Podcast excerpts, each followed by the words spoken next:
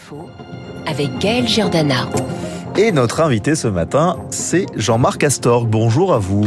Bonjour. Vous êtes le directeur de la stratégie au CNES, le Centre national d'études spatiales. Alors, on va parler de cet objectif Lune qui revient en grâce avec plusieurs pays qui veulent conquérir notre satellite. On essaiera de comprendre pourquoi. En tout cas, cette appétence pour l'espace s'est matérialisée en début de semaine par l'échec patent, on peut dire ça comme ça, d'une mission russe. La sonde Luna 25 s'est crachée lors de son alunissage. C'est clairement un camouflet euh, pour Moscou. Oui, c'est un échec, euh, mais ce qu'il faudrait dire avant tout, je pense, c'est que euh, aller euh, poser une sonde sur la Lune, c'est de toute façon un exploit technique, hein, c'est très difficile, et la frontière entre la réussite et l'échec est extrêmement ténue. voilà, donc je pense qu'il ne faut pas jeter la pierre vis-à-vis de nos collègues collègues russes. Ça restera de toute façon une prouesse technique. D'ailleurs, il n'y a que trois pays qui ont qui ont réussi jusqu'à présent de, de, poser des sondes, des rovers sur sur la Lune. C'est l'ancienne URSS. Euh, les États-Unis et la Chine. Euh, L'Inde aujourd'hui oui, on va, euh, tenter effectivement un alunissage. On va on va y revenir. Voilà donc voilà la Russie l'a, l'a réussi dans le dans le passé. certainement ils vont corriger leurs problèmes et réussiront dans le dans le futur. Pourquoi c'est si difficile d'envoyer un robot sur la Lune? Alors c'est difficile parce que la Lune c'est loin, c'est à 400 km 400 000 km de, de, de la Terre. Tout doit être réalisé en automatique. Il y a, pas d'intervention euh, possible euh, et euh, les conditions d'environnement sont extrêmement sévères. C'est-à-dire que c'est le le vide, ce sont des cyclages de température extrêmes et tout doit être calculé à la seconde près. Voilà, donc on imagine bien que si on a un petit un petit accro dans la dans la mission, c'est un un échec. Alors vous en avez parlé aujourd'hui, l'Inde tente un alunissage à 14h34, c'est très précis, heure de Paris euh, la mission s'appelle Chandrayaan 3. Expliquez-nous euh, pourquoi finalement un pays comme l'Inde a envie d'envoyer un robot sur la Lune? Alors l'Inde a un programme spatial extrêmement développé euh, qui a démarré d'ailleurs à, l'aide de la France dans les années 60. Ah en fait, c'est la, la, France qui a exporté des fusées sondes à l'époque vers vers l'Inde pour les aider à développer des lanceurs. depuis, le programme spatial indien s'est développé. Il développe leurs propres lanceurs. Ils ont des lanceurs lourds, de la taille de pratiquement de, nos lanceurs. Ils utilisent d'ailleurs toujours sur le lanceur des, moteurs euh, qui, euh, au départ, ont été conçus, euh, conçus en France. Donc, ils ont un programme de lanceurs, un programme de satellites, euh, de communication, d'observation qui est extrêmement développé. On a des coopérations d'ailleurs très très intenses avec avec l'Inde. Et puis, il y a une ambition indienne récente, d'une part de faire du vol habité. Ils vont lancer des Indiens dans l'espace en 2025, et puis de déposer des sondes sur la Lune, avec un objectif lointain peut-être de déposer des, Indiens sur la Lune, mais pour l'instant c'est une sonde automatique qui devrait se poser aujourd'hui. Et si l'Inde réussit, ce sera euh, la preuve que l'Inde a acquis des, compétences inégalées euh, dans le domaine spatial. Clairement, il y a, y a une appétence pour la Lune en ce moment. Euh, Est-ce que vous diriez que c'est une nouvelle guerre des étoiles qui se met en place avec euh, les États-Unis, la Chine, l'Inde, la Russie, peut-être l'Europe aussi, sûrement l'Europe, j'espère je, ne parlerai pas de, guerre, mais plutôt de compétition. En tout cas, ce qui est clair, c'est qu'il y a une compétition assez frontale euh, sur, euh, vers la Lune euh, pour des vols habités, c'est-à-dire déposer des humains sur la Lune entre les États-Unis et la Chine. Les États-Unis euh, ont relancé il y a quelques années sous l'administration Trump, mais c'est le programme Artemis. Le programme Artemis, hein, qui est un programme extrêmement ambitieux euh, de présence permanente euh, d'humains sur le sur la Lune. Et c'est la grande différence avec Apollo. Apollo, euh, il fallait montrer que les Américains pouvaient envoyer et faire revenir sains et saufs des, des, Américains sur la Lune. Donc là, c'est vraiment pour y rester. Ils veulent faire des bases, c'est-à-dire faire des bases lunaires pour aller après sur Mars alors c'est effectivement c'est un avant-poste pour euh, pour aller sur Mars euh, vraiment plutôt à l'horizon 2040 euh, et, et au-delà. Donc ça aide effectivement pour aller pour aller sur Mars. Et puis le programme Artemis par rapport à Apollo, il se distingue aussi par le fait que c'est une coopération internationale. C'est-à-dire que le programme Artemis est ouvert peut-être pas à tous les pays, mais en tout cas aux Européens, aux Japonais. Et l'Inde, d'ailleurs, récemment, a annoncé qu'elle allait participer au programme, programme Artemis. Donc l'objectif des Américains, c'est de, de poser des Américains plutôt en 2025 sur la Lune. ils ont réalisé la première mission Artemis automatique en novembre dernier, qui a été un grand succès. C'est une nouvelle fusée qui s'appelle la fusée SLS, qui est une fusée énorme, qui a lancé une capsule automatique Orion avec des mannequins pour tester l'environnement spatial sur sur des mannequins, qui a fait le tour de la Lune et qui est revenu se poser, voilà, atterrir sur sur sur Terre. Tout s'est très très bien passé. La prochaine mission sera avec des humains, fera juste le tour de la Lune pour ensuite revenir sur Terre. Et puis c'est la troisième où il y aura un système d'alunissage sur la Lune euh, qui permettra de, de, poser des Américains. Et donc sur vous la trouvez Lune. ça réaliste qu'en 2030, par exemple, il puisse y avoir une base lunaire pour nos auditeurs et auditrices Ça paraît complètement fou. Non, je pense que voilà, ça, va être compliqué euh, à faire, mais toutes les technologies sont, disponibles. Donc euh, moi, je suis persuadé que si on se projette sur 5 ans, 10 ans, 15 ans, il y aura des bases, euh, des bases lunaires de différents pays sur la Lune. Donc ça, c'est les États-Unis. Et puis il y a la Chine, qui là aussi un programme spatial extrêmement développé, qui a développé ses, lanceurs Longue Marche, qui, qui fonctionne de manière tout à fait satisfaisante, qui a sa station spatiale. on, on l'a pas forcément en tête, mais il y a une station spatiale euh, chinoise euh, avec en permanence trois euh, Différente de la station spatiale internationale. Oui, c'est une sûr. autre. D'accord, c'est vrai qu'on en parle quasiment jamais. Non, elle est beaucoup plus petite. Elle n'est pas internationale. Elle est purement chinoise, mais voilà, elle existe. Et les Chinois ont un programme de sonde vers la Lune qui a démarré dès les années 2007. La première sonde chinoise s'est posée sur les Lunes en 2013, donc ils ont dix ans d'avance par rapport à l'Inde.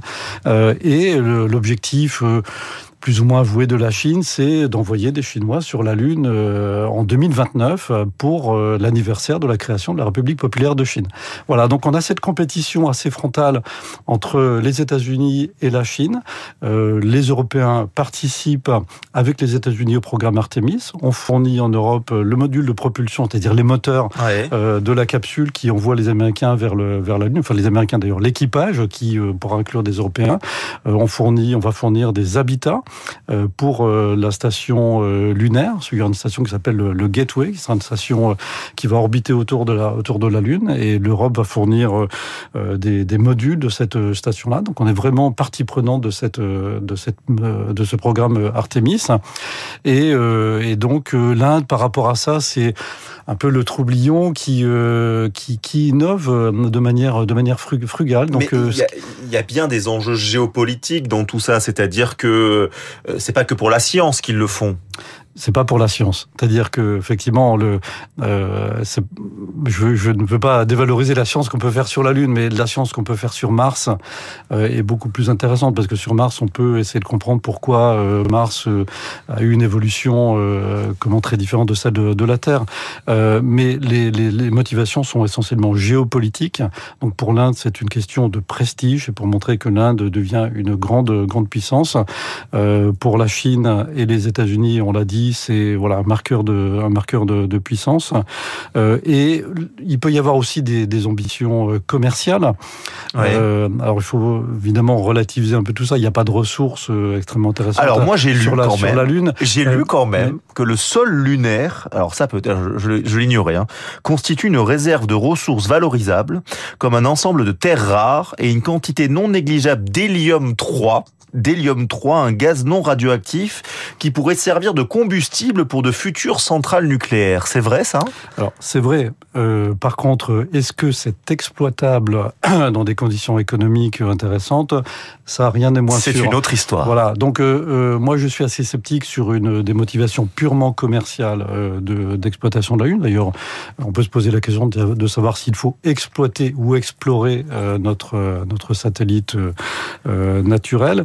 Et donc non, il ne faut pas se cacher les choses que les motivations sont essentiellement géopolitique, mais par contre, on peut avoir des activités commerciales en accompagnement de ces de ces de ces grands programmes. Et par exemple, en France, on a créé un, un incubateur ah de start-up qui s'appelle Tech the Moon entre le CNES et un accélérateur Numo, Numo, Nubo à Toulouse, qui a déjà incubé plusieurs sociétés, des, donc des start-up, qui proposent des solutions en accompagnement de ces Notamment une, société qui s'appelle euh, The Exploration Company qui va développer des capsules qui permettront euh, de transporter du matériel d'abord euh, sur la Terre, ensuite sur la Lune.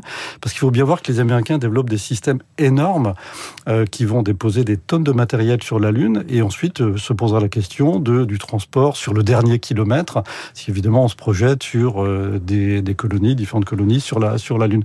Donc il y a une activité commercial qui pourra accompagner ces grands, ces grands programmes. Vu que vous êtes au CNES, donc euh, c'est un, une sorte de service public, on peut dire ça comme ça. Euh, c'est une agence publique. C'est une agence publique. Est-ce que vous n'êtes pas déçu finalement qu'on assiste à une privatisation euh, de l'espace, notamment avec des lanceurs comme SpaceX? Aujourd'hui, il y a la, NASA fait finalement sous-traite tout ça à des entreprises comme SpaceX, donc d'Elon Musk. Là, vous me parlez donc d'incubateurs, je suppose que ce sont des entreprises privées.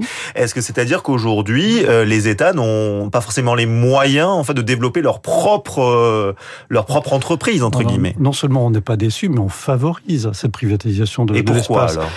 Pourquoi? Parce que euh, dans, dans, certains cas, ça permet d'aller plus vite, euh, de faire les choses de manière plus rapide, avec des compétitions de, de projets. Ça permet aussi d'attirer des fonds privés qui complètent les budgets publics, qui restent prépondérants. Hein. Aujourd'hui, les, les, les, fonds publics sont plutôt à 80% par rapport aux fonds privés, et les fonds privés, c'est quand même surtout euh, euh, du côté du côté américain. Et par exemple en France aujourd'hui, on a des projets de développement de micro-lanceurs ah euh, qui sont financés en grande partie par des fonds privés.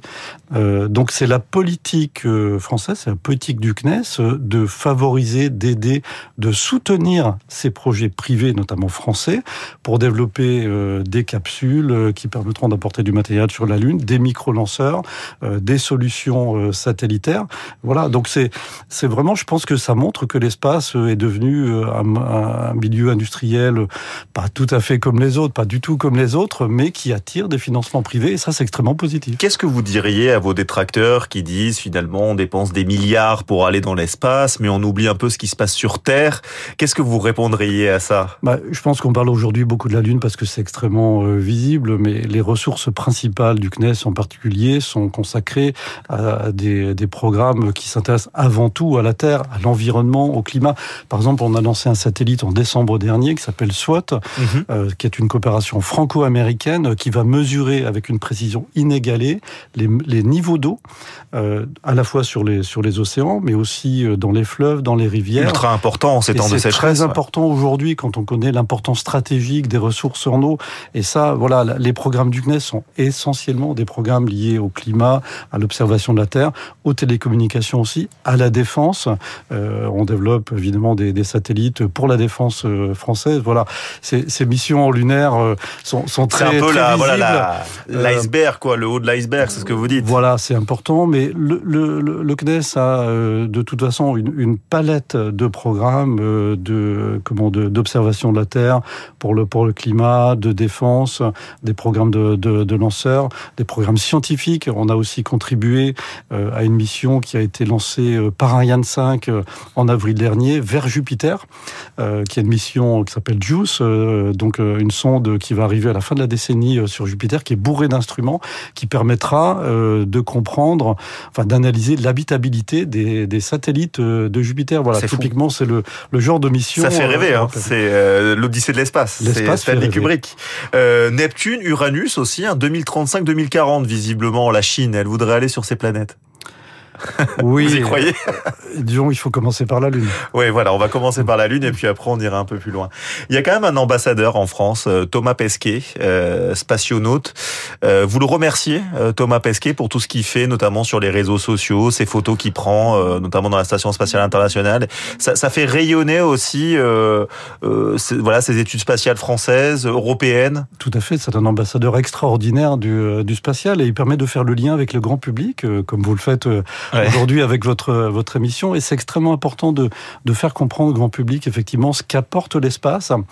Euh, on parle de la Lune, on parle voilà des stations spatiales, mais en fait, l'espace intervient tous les jours dans notre vie quotidienne. Si si on si on n'avait plus d'espace, on n'aurait plus de moyens de géolocalisation. C'est vrai qu'on n'y pense pas. Le GPS, c'est américain, mais Galiléo, Galiléo. Oui. Et on parle du GPS, mais en fait, Galiléo dans votre téléphone, vous avez avant tout Galiléo. Ah oui, c'est vrai. Un système européen qui est dix fois plus précis que que le GPS. Et on ne le euh, sait pas. Voilà, personne ne le sait. Donc c'est pour ça que je le, c'est pour ça que je le dis. La météo, euh, la météo qui va devenir de plus en plus importante. Oui, et grâce à l'espace, on a des prévisions météo qui sont beaucoup plus précises euh, que qu'avec d'autres d'autres systèmes. Donc c'est extrêmement important. La navigation, j'en ai parlé. La sécurité aussi, l'observation des, des feux de, de forêt. Voilà. Donc l'espace apporte de, de plus en plus des solutions pour le citoyen euh, tous les jours. Et ça, c'est extrêmement important de le, de le rappeler. Et est-ce que vous sentez une appétence chez les jeunes? Est-ce que, par exemple, quand, je sais pas si vous faites des missions dans les collèges, dans les lycées, est-ce que vous sentez quand même qu'il y a un frémissement de, de ces jeunes, de cette génération Z? Est-ce qu'ils sont intéressés par euh, ce qui se passe au-dessus de nous? Oui, alors c'est aussi dans l'émission du CNES euh, de, de parler d'espace et on a des, on a des programmes effectivement de d'intervention dans des, dans, dans des écoles, dans les écoles. C'est important aussi pour attirer les jeunes vers des carrières scientifiques, pour attirer aussi euh, les filles vers les carrières les formations, les formations, elles sont à la hauteur en ce moment en France? Euh, oui, alors elles, sont à la hauteur et de plus en plus d'écoles d'ingénieurs euh, forment des ingénieurs dans les dans les domaines spatiaux. Donc ça se ça se ça se développe et le CNES intervient à la fois euh, dans le dans le dans le primaire, dans le secondaire. Euh, on a aussi des programmes spécifiques pour les les étudiants pour leur faire faire des microfusées, leur ah, faire faire des, des, des petits satellites parce qu'aujourd'hui vous pouvez fabriquer votre votre satellite euh, dans votre dans votre garage, un petit satellite. Ça s'appelle ça s'appelle un CubeSat. Encore, mais ça s'appelle un CubeSat. Euh, ça fait 10 cm, 10 cm par 10 cm. Vous trouvez tous les composants euh, voilà, dans le commerce euh, pour le, pour le faire. Pour le lancer, c'est plus difficile. voilà, faire une fusée, c'est plus, c'est plus compliqué. Mais voilà, ça intéresse de plus en plus les, les jeunes et c'est extrêmement positif. En tout cas, merci beaucoup d'être venu sur Radio Classique nous parler de, de, de l'espace. On suivra donc cette mission indienne hein, tout à l'heure à 14h40 pour savoir s'ils ont réussi à, à, poser ce petit robot sur la Lune. Merci beaucoup Jean-Marc Astorg. Merci à vous. Je le rappelle, vous êtes de la stratégie au CNES, le Centre national d'études spatiales. On se retrouve dans quelques